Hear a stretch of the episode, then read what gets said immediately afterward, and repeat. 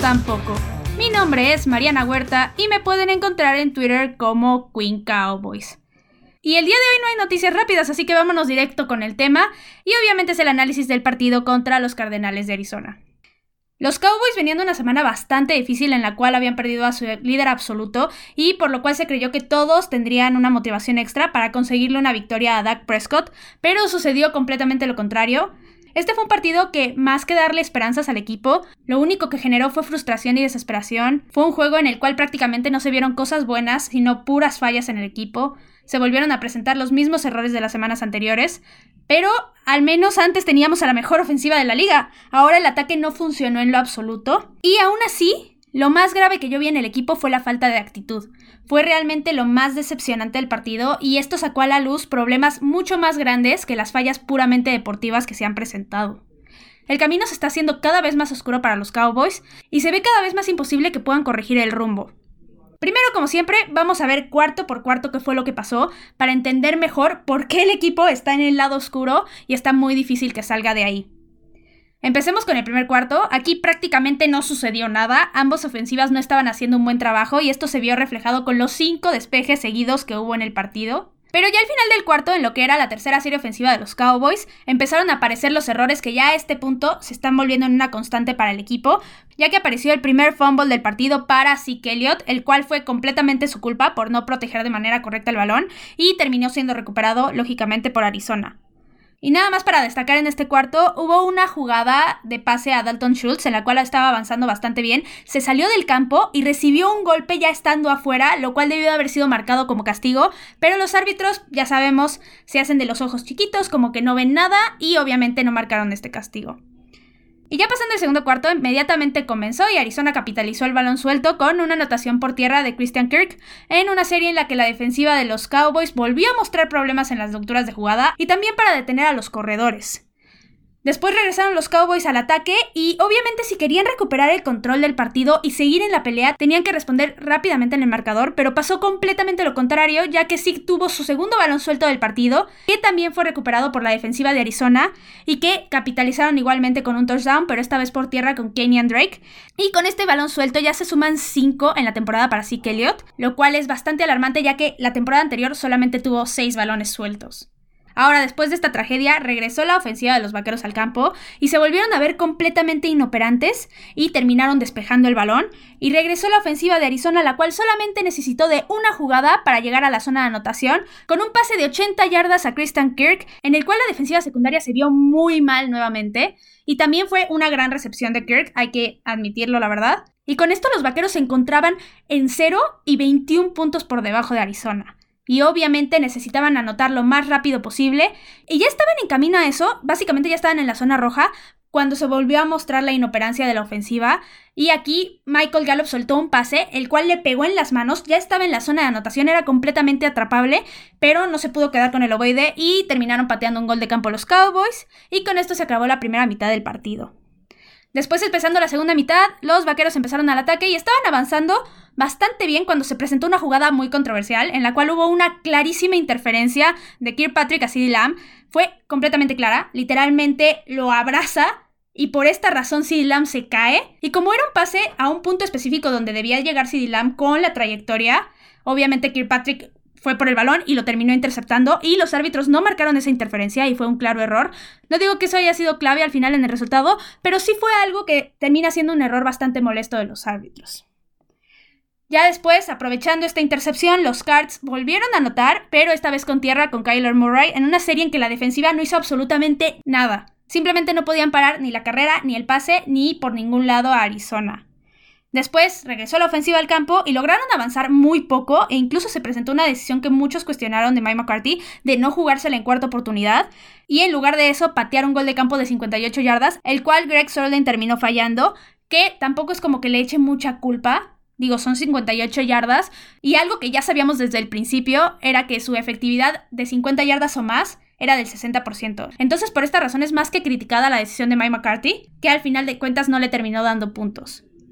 Después regresó al ataque de Arizona y no lograron avanzar y le regresaron el balón a los vaqueros. los cuales no tuvieron frutos tampoco ya que se presentó la segunda intercepción de Andy Dalton en el partido, en la cual fue una excelente jugada del safety Buda Baker, y los Cards terminaron capitalizando con un gol de campo. Después empezó el cuarto cuarto y regresó el equipo a la ofensiva y con muchas fallas lograron llegar a la zona de anotación en una actuación bastante mediocre en zona roja, en lo cual estaban en primera y gol en la yarda 1 y decidieron, por X o Y razón, no darle ni el balón ni a Zeke Elliott ni a Tony Pollard y pasar en las primeras tres jugadas. Realmente se vieron muy mal y les costó muchísimo trabajo anotar en esa serie. Pero lo terminaron haciendo con un pase a Mari Cooper. Y después uno pensaría que Arizona lo único que querría en ese punto era solamente acabarse el reloj, pero los Cowboys en una pésima jugada defensiva en la cual le dejaron muchísimo espacio a Kenny Drake, el corredor se terminó escapando 69 yardas y consiguió otra anotación para los Cards y con esto terminaron poniéndole el nombre de paliza al partido y los Vaqueros terminaron perdiendo con un marcador de 38 a 10. Y esto fue todo lo que ocurrió en el partido. Y para el análisis, nuevamente voy a estar acompañada de Oscar Huerta, el encargado de Tres y Fuera Cardinals. Así que vamos a empezar con el análisis. Buenos días, buenas tardes y buenas noches y, muy buenos días para mí, pero no tanto para Mariana Huerta, quien me acompaña el día de hoy para dar ahora el post al partido de Arizona en Dallas, que fue en este Monday Night, que fue un partido raro, un partido que, que, sí, mientras no estuvo Dak Prescott, estuvo Andy Dalton, pero sí, definitivamente no lo esperábamos de esta manera, por lo menos eh, no, no los Cowboys. Cuéntame, Mariana, cuéntame tus sentimientos, cuéntame, desahógate conmigo. Ay, fue un partido muy frustrante y decepcionante.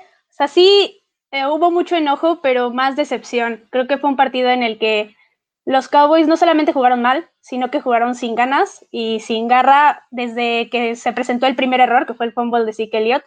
Realmente sí, fue un partido bastante extraño, pero tampoco es que esperaba algo tan, tan diferente. Yo estaba con una incógnita muy, muy grande, no sabía qué esperar y se presentó realmente el escenario malo. Y realmente, primero ofensivamente, o sea, no, no se presentó la ofensiva que yo esperaba. Andy Dalton tuvo un mal partido, es una realidad. No fue su culpa que se haya perdido tampoco, pero fue un mal partido. Yo creo que anoté fácil cinco pases que pudieron haber sido interceptados de su parte y que se los perdonó la defensiva de Arizona. También hubo muchos errores de turnovers otra vez. Se han presentado toda la temporada y yo no sé qué están haciendo en los entrenamientos realmente. Sí que Elliot tuvo un muy mal partido también y se supone que debe ser el jugador que debe salir en los momentos importantes y no lo está haciendo y los receptores hicieron un buen trabajo, pero se quedaron cortos también, aunque eso se le atribuye también mucho a la defensiva de Arizona, que hizo un gran trabajo. Y no los vi conectados. Realmente yo no vi al equipo funcionando y los vi muy mal. Muy, muy mal. bueno, vamos empezando con, Andy Dalton, quien es, es el coreback que Tuvo que tomar la estafeta por la lesión de Dak Prescott, quien ahora va a estar el resto de la temporada. Tuvo 34 de 54 pases, lanzó muchísimos pases para 266 yardas, un touchdown y dos intercepciones. Eh, aquí lo que más me llama la atención es este, la falta de, consistencia, sobre todo, porque eh, tuviste eh, varios pases por ahí a, a Mari Cooper, tuviste varios pases a CD Lamb así, pero esparcidos durante todo el partido y en realidad nunca hubo una serie con ritmo, no hubo una serie con consistencia y eran flashazos por aquí y por allá. Eh, creo yo tampoco que es culpa de Andy Alton. Creo que la situación del partido obviamente se salió de las manos después de los dos fumbles de Ezekiel Elliott, que ahorita hablamos un poquito más de él, pero sí, eh, sobre todo con las armas que tienes, creo que sí tienes que ser un poquito más considerando y algo que dijimos que es posiblemente eh, el mejor suplente de toda la liga. Y, y, está bien, no vas a hacer lo mismo que Dak Prescott, no eres el coreback titular por algo, pero sí estás en Monday Night Football donde te ganaron 38 a 10 y no pudiste ni meter las manos. Entonces, eh, sí creo que van a tener ahí que corregir algo y, algo que sí quiero tocar específicamente es la línea ofensiva, porque la presión por parte de Arizona fue muy, muy buena. Ahorita voy a tocar un poquito más el tema de por qué del lado de Arizona, pero sí hay que mencionar de lo lastimado que estaba Dallas, lo lastimado que se vio Dallas y aparte pues, salió más lastimado todavía por lo de Zach Martin. Sí, realmente la línea ofensiva va de mal en peor. Cada vez se meten más suplentes ahí. Yo no sé qué vamos a hacer si siguen lastimándose. Zach Martin, la ventaja aquí es que sí, salió lesionado, no estuvo en el partido, pero fue más por el protocolo de conmoción cerebral, cosa que obviamente no va a durar toda la temporada como fuera una lesión tipo Tyron Smith, pero sí está muy lastimada y realmente no puedes sobrevivir así. Andy Dalton no puede lanzar cómodos y le están cayendo todo el tiempo jugada tras jugada. Y tampoco se puede correr si tienes una línea ofensiva tan dañada. Los dos tackles, que son suplentes al final de cuentas, no hicieron un trabajo horrible, pero tampoco pudieron detener la presión de Arizona. Y de parte de Connor Williams, otra vez un desastre. Lo dije en Twitter, lo volví a anotar en mis notas, otra vez un desastre.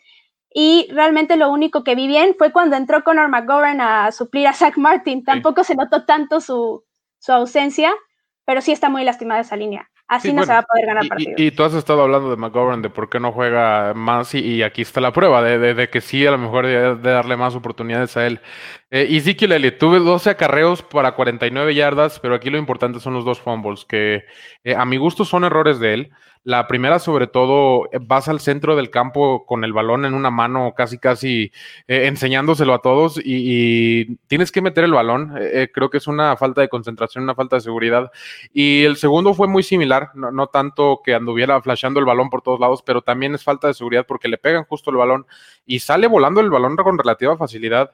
la consecuencia de esto fue que empezó a jugar un poquito más Tony Pollard, quien al principio lo hizo bien, la verdad, ese primer drive después de que entró parecía que eh, estaba avanzando un poquito más y la ofensiva tenía un poquito más de ritmo, pero eh, simplemente la línea defensiva de Arizona contra esa línea ofensiva de Dallas fue mucho a pesar de no tener a Chandler Jones.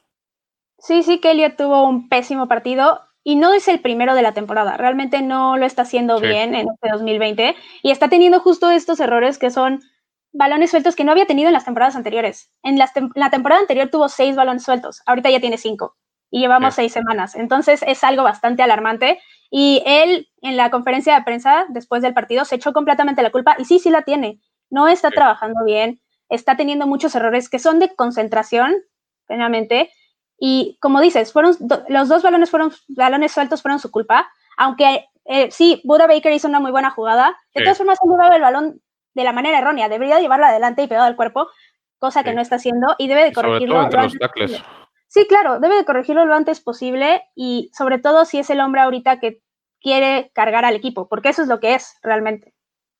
Así es, bueno, pues por parte de los receptores, por ahí CD Dam tuvo siete recepciones, 79 yardas y un touchdown.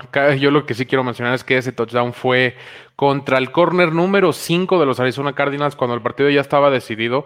Era contra Kevin Peterson, quien previamente tuvo dos interferencias de pase contra Michael Gallup. O sea, eh, evidentemente no era la pieza más importante de Arizona, era de los esquineros más malos, por así decirlo, del equipo. Entonces, creo que sí cabe mencionar es un poco que el único touchdown fue de esa manera. Eh, CD Lamb tuvo 64 yardas, pero la verdad es que estuvo bastante bien cubierto por ahí. Eh, Byron Murphy hizo un gran, gran trabajo desde el slot. Y, sobre todo que es un equipo que está acostumbrado a tener los receptores con muchas, muchas yardas. Eh, el que más tuvo fue a Mari Cooper con 79, de ahí fue CD Lamb con 64, pero de ahí todos tuvieron menos de 40, lo cual es algo que caracterizaba a, los Cowboys.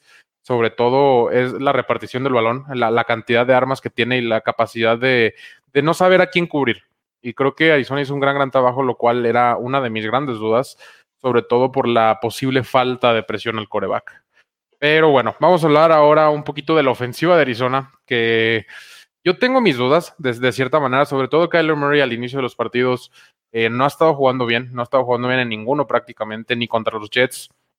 Hubo un punto donde iban 10-17 en el segundo cuarto y la realidad es que Kyler Murray parece que no llega hasta el tercer cuarto.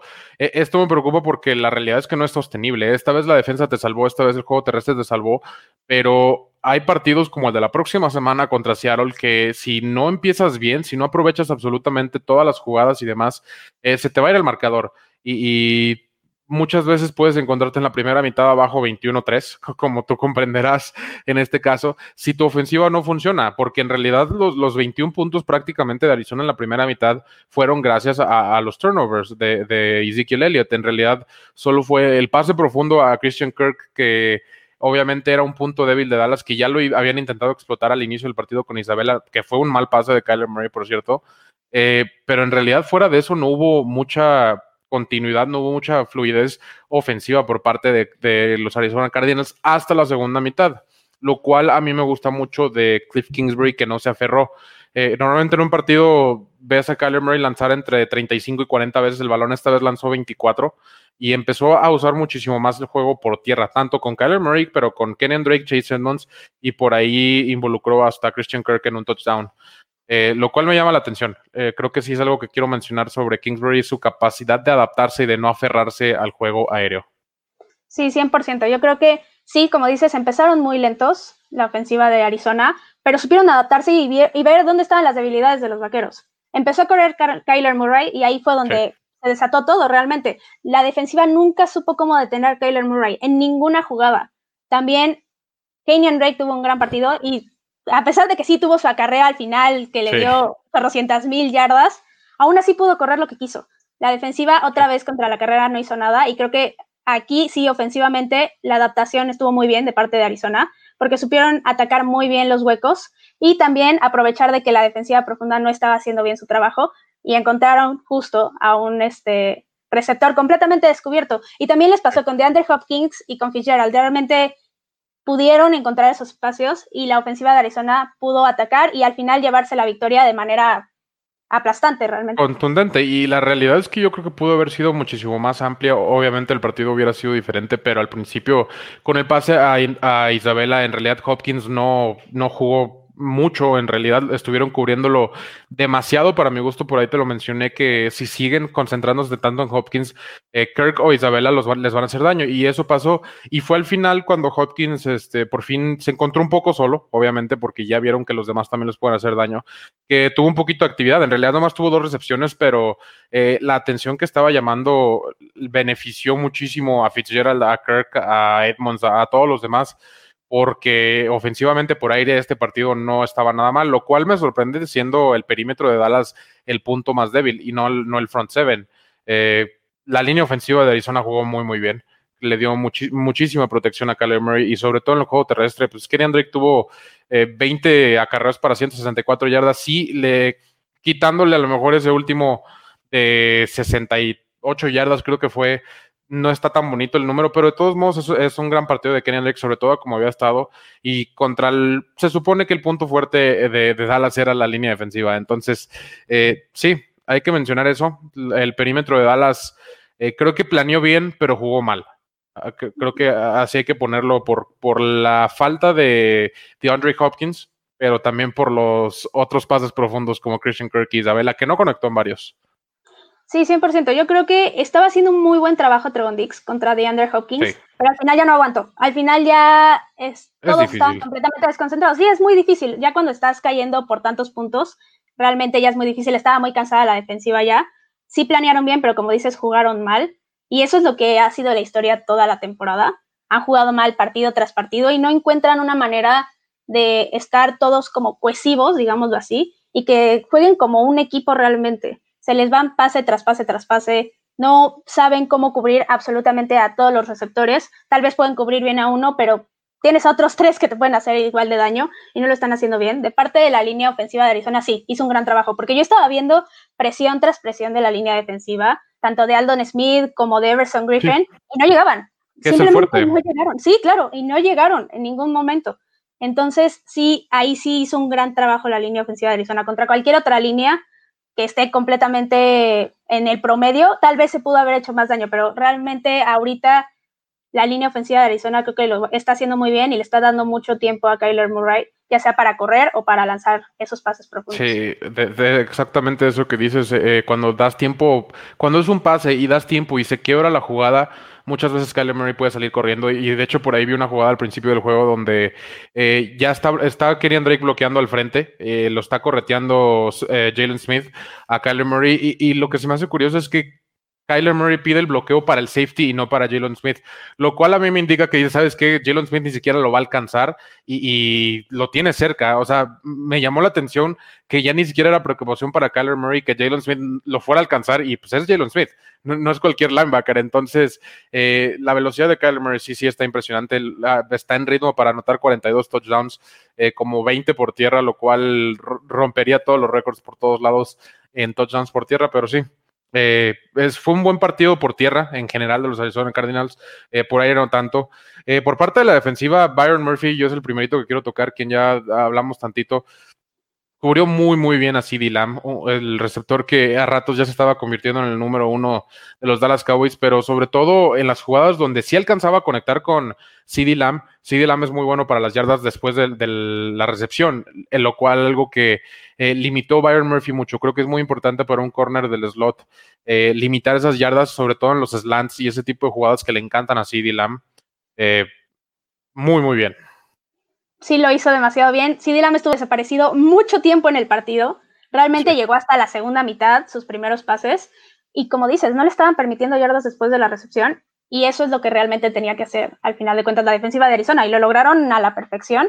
Y supieron mantener a raya a los tres receptores. Realmente el único que pudo ahí más o menos rescatar fue a Mary Cooper. Pero lo que fueron CD Lamb y Michael Gallup desaparecidos. Quitando a Gallup, que soltó un pase de anotación clarísimo. Realmente no estuvo en todo el partido, no estuvo en todo el partido y había sido clave en todos los juegos anteriores y lo supieron anular bastante bien. siempre tiene una, por lo menos una siempre tiene Michael Gallup y, pues esta vez fue al revés, tuvo una que soltó ahí en, el Enson, pero sí. Eh, y por último, quiero tocar al hombre más importante, en mi opinión, de la defensa de Arizona, que es Buda Baker, quien tuvo un partido eh, simplemente desatado. Buda Baker tuvo siete tacleos, tuvo un sack, tuvo una intercepción y tuvo un force fumble. ese force fumble lo recuperó, de hecho, Byron Murphy, eh, quien también tuvo un gran partido. Pero Buda Baker, eh, sobre todo en la ausencia de Chandler Jones, quien fue elevado a capitán del equipo, obviamente porque Chandler Jones ya no puede llenar esas expectativas por la lesión de bíceps que tiene. Eh, se convirtió en el líder de esta defensa. Eh, yo de por sí ya lo consideraba eh, empatado con Chandler Jones para el jugador más importante de la defensa de Arizona, pero aquí demuestra totalmente que no es solo un safety, puede ser un liniero, puede ser un linebacker, está en todos lados y, es difícil en realidad escaparte de Buda Baker. Por ahí dicen que si ya lo viste ya es muy tarde y, en el caso de, de, este partido fue muy, muy cierto tacleos por el centro, él ocasionó uno de los fumbles de Ezekiel Elliott por el centro del campo, prácticamente en la línea de golpeo. Tuvo una intercepción en zona roja para Andy Dalton, eh, que lo marcaron por, down por contacto, que ahí está medio sospechoso. Eh, en realidad solo fueron las yemas de los dedos de Mary Cooper y quién sabe si tenía posición, lo cual lo hubiera regresado hasta la yarda 40 del, campo de Dallas, pero sí, un gran partido de, de Buda Baker. Sí, mis respetos. Lo hizo excelentemente bien fue el hombre más importante de Arizona en todo el partido y creo que así va a estar en toda la temporada. Va a ser un hombre muy importante para esa defensiva. Pero si vamos a hablar, si vamos a hablar de decisiones de los árbitros mal dadas, digo. Eh, sí, la, intercepción. ¿qué onda? sí, la intercepción de Drake Patrick, qué bueno que lo tocas, a mí se me olvidó, pero eh, eh, definitivamente creo que sí había interferencia de pase ahí sobre CD Lamb en una ruta cruzada donde eh, primero parece que CD Lamb como que quiere cambiar de trayectoria y chocan y se cae CD Lamb y luego la intercepta Kirkpatrick, pero la realidad es que sí le estorbó Kirkpatrick. Eh, cuando la revisaron ahí para ver si hiciera intercepción, eh, los árbitros se tuvieron que haber dado cuenta de aquí alguien tuvo que haber marcado. Obviamente ya no se puede retractar la decisión por los cambios de regla del año pasado después de el fracaso total del desafío de interferencia de pases de los árbitros, que no cambiamos ninguna. Pero sí, sí estoy totalmente de acuerdo contigo. Esa intercepción estuvo muy, muy sospechosa y, creo que sí la debieron de haber marcado. Sí, sí, lo abrazó prácticamente. Aunque fuera un segundo, sí lo abrazó y realmente. Afectó la trayectoria. Sí, completamente, porque ese pase era justo ahí, pero para que CD Lamb llegara por el balón, no porque estuviera ya ahí. Entonces, sí fue muy circunstancial esa intercepción. No, cambiar, no iba a cambiar el resultado del partido, pero sí es algo que pudo haber este, al menos es un poquito más chiquito el marcador. Y aún así, mm. pero aún así la defensa de Arizona lo hizo bien, ¿sabes? O sea, no es como pretexto ni nada. Sí, sí, estoy totalmente de acuerdo. Y bueno, así que va a ser una larga temporada para los Dallas Cowboys, sobre todo si Ezekiel Elliott no puede eh, pues ponerse la camiseta de capitán y llevarse el equipo un poquito al hombro, porque ya vimos este, claramente que Andy Dalton no lo hizo mal pero definitivamente no es capaz de echarse el equipo al hombro y él sacar el resultado, como quizá lo llegó a hacer en algún momento en Cincinnati, pero bueno, va, a ser una larga temporada para los Dallas Cowboys. Afortunadamente siguen de primer lugar en su grandiosa división, e, entonces, este, pues un gusto tenerte, Mariana, qué bueno que puedes desahogarte eh, aquí conmigo, de cierta manera. Y pues esperemos que los Dallas Cowboys mejoren. Arizona está 4-2, está en segundo en la división, arriba de los Rams por el duelo divisional contra los 49ers y en una división que sí está siendo como la esperábamos. Sí, igual un gusto tenerte para Tres y Fuera Cowboys. Realmente tuvo mucha suerte porque tú sí o sea, tu equipo mm. sí va a tener que luchar bastante para conseguir un buen lugar en esa división y llevarse un lugar en la postemporada, ya sea en el lugar que sea. Pero el nuestro, yo ya estoy aquí pensando, ¿valdrá la pena llegar a esa postemporada o le dejas sí, no, le dejas el lugar a otro. Sí, ya la verdad es que sí, no. no creo que valga mucho la pena llegar a la postemporada si tienes un equipo así. Pero... Estoy de acuerdo, pero bueno, ¿en dónde puede encontrarte la gente en Twitter? En arroba Queen Cowboys y arroba Tres y Fuera Cowboys. A mí en arroba Oscar Huerta P. Muchísimas gracias por escucharnos. Esto fue el post game de Arizona contra Dallas. Y eso fue todo el análisis del partido. Y nada más para concluir, este fue un pésimo juego para los vaqueros, fue muy humillante y muy decepcionante. El equipo realmente está pasando por una etapa muy difícil y necesita ajustes en absolutamente todos lados. Particularmente yo creo que la prioridad ahorita es la actitud del equipo. Se supone que deberían de estar más motivados para darle victorias a Dak Prescott, pero su motivación no se nota en lo más mínimo. ¿Quién sabe dónde la dejaron o qué hicieron con ella? Pero el equipo no está motivado, los jugadores no están contentos. También hablando de cosas más prácticas, urge arreglar la defensiva. Mike Nolan está haciendo un pésimo trabajo y para mí ya mejor quítenlo de ahí. Ya sus horas en el equipo se están agotando bastante y está clarísimo que no está haciendo un buen trabajo. También el head coach Mike McCarthy necesita elevar su actuación porque el equipo se está mostrando muy mal y con ese desempeño no van a llegar a ningún lado. Y algo que me preocupa a mí bastante es que se están empezando a mostrar problemas en el vestidor. Salieron algunos jugadores anónimamente a decir que no estaban contentos con los entrenadores y literalmente dijeron que hacían un pésimo trabajo y esto sí me preocupa porque si empiezan a haber problemas en los vestidores, no vamos a ver ninguna buena actuación de los Cowboys hasta que se arreglen. Hace mucho más daño un problema en el vestidor que los jugadores lesionados, créanme. Entonces, mientras esto persista, el equipo va a estar en un completo hoyo, digámoslo así, y no van a poder seguir adelante. Y bueno, ya dejando de hablar del partido, vamos a pasar a la sección de división vaquera. Y aquí la NFC East va de mal en peor y cada vez dan más pena ajena en la NFL. Empecemos con el partido de Washington contra los Gigantes.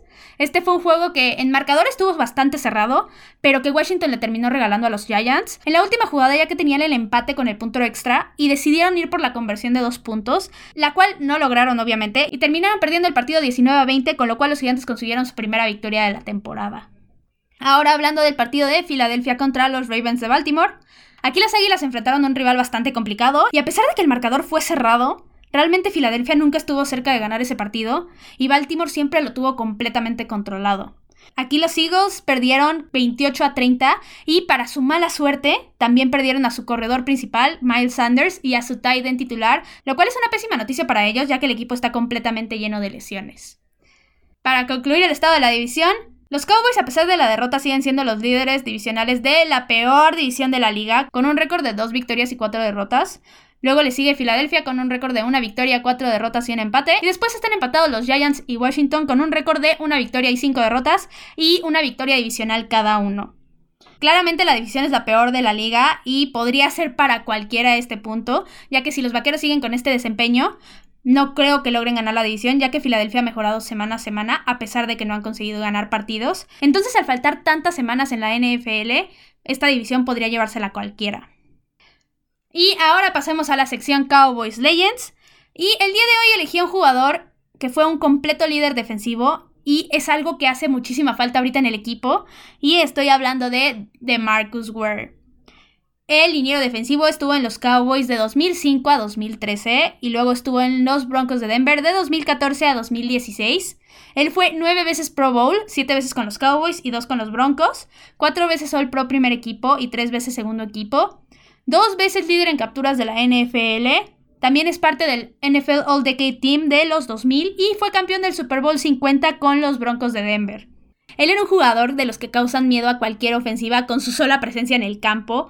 Todo lo que hacía lo hacía de manera excelente y siempre se hacía notar en absolutamente todos los partidos y todas las jugadas. Siempre daba su 120% cada que estaba en esa cancha. Y era un jugador que les irradiaba esa energía a absolutamente todos sus compañeros y que terminaba motivándolos a seguir adelante y a dar también su 120%. Y esto le terminó dando frutos ya que consiguió su anillo de Super Bowl, a pesar de que lamentablemente no haya sido con los Cowboys, pero era un jugador que completamente se lo merecía, ya que no solamente era bueno en su posición, sino que era un completo líder defensivo. Actualmente un hombre como de Marcus Ware se necesita muchísimo en el equipo, porque justo lo que hace falta es un líder que logre motivar a los jugadores a dar su máximo y buscar cada victoria cueste lo que cueste. También defensivamente en el equipo se necesita alguien que una a todos los jugadores y logre que todos saquen su máximo potencial, ya que ahorita la defensiva es un completo desastre y no hay un jugador que alce la mano y diga, ok, vamos a hacer esto, esto y esto y vamos a lograr dar un mejor desempeño cada semana. Realmente no hay un jugador ahorita en los Cowboys que tome ese papel y se necesita de inmediato. Es algo que es completamente urgente y sin lo cual los vaqueros dudo mucho que logren mejorar su desempeño rápidamente. Y eso fue todo por hoy. Recuerden ir a seguir a Oscar en sus redes sociales, también a mí en arroba Queen Cowboys, igualmente en arroba tres y fuera Cowboys, arroba tres y fuera Cards igual. Ya saben que cualquier duda, aclaración, opinión, si se quieren desahogar de la situación de los vaqueros también, lo que sea que necesiten, me la pueden dejar ahí en Twitter. También si les gustan los episodios, recuerden recomendarlos con quien ustedes gusten. Y esperen mucho más contenido porque los Cowboys no terminan y nosotros tampoco. Tres y fuera, Cowboys. Hola, soy Rudy Jacinto, creador de Tres y Fuera. Si te gustó el programa de hoy, suscríbete a este y otros podcasts de la familia Tres y Fuera. Tres y Fuera NFL, Tres y Fuera Fútbol, Tres y Fuera de tu equipo favorito y claro, el canal de Tres y Fuera YouTube con videos todos los días. Porque si tu equipo existe, Tres y Fuera lo cubre.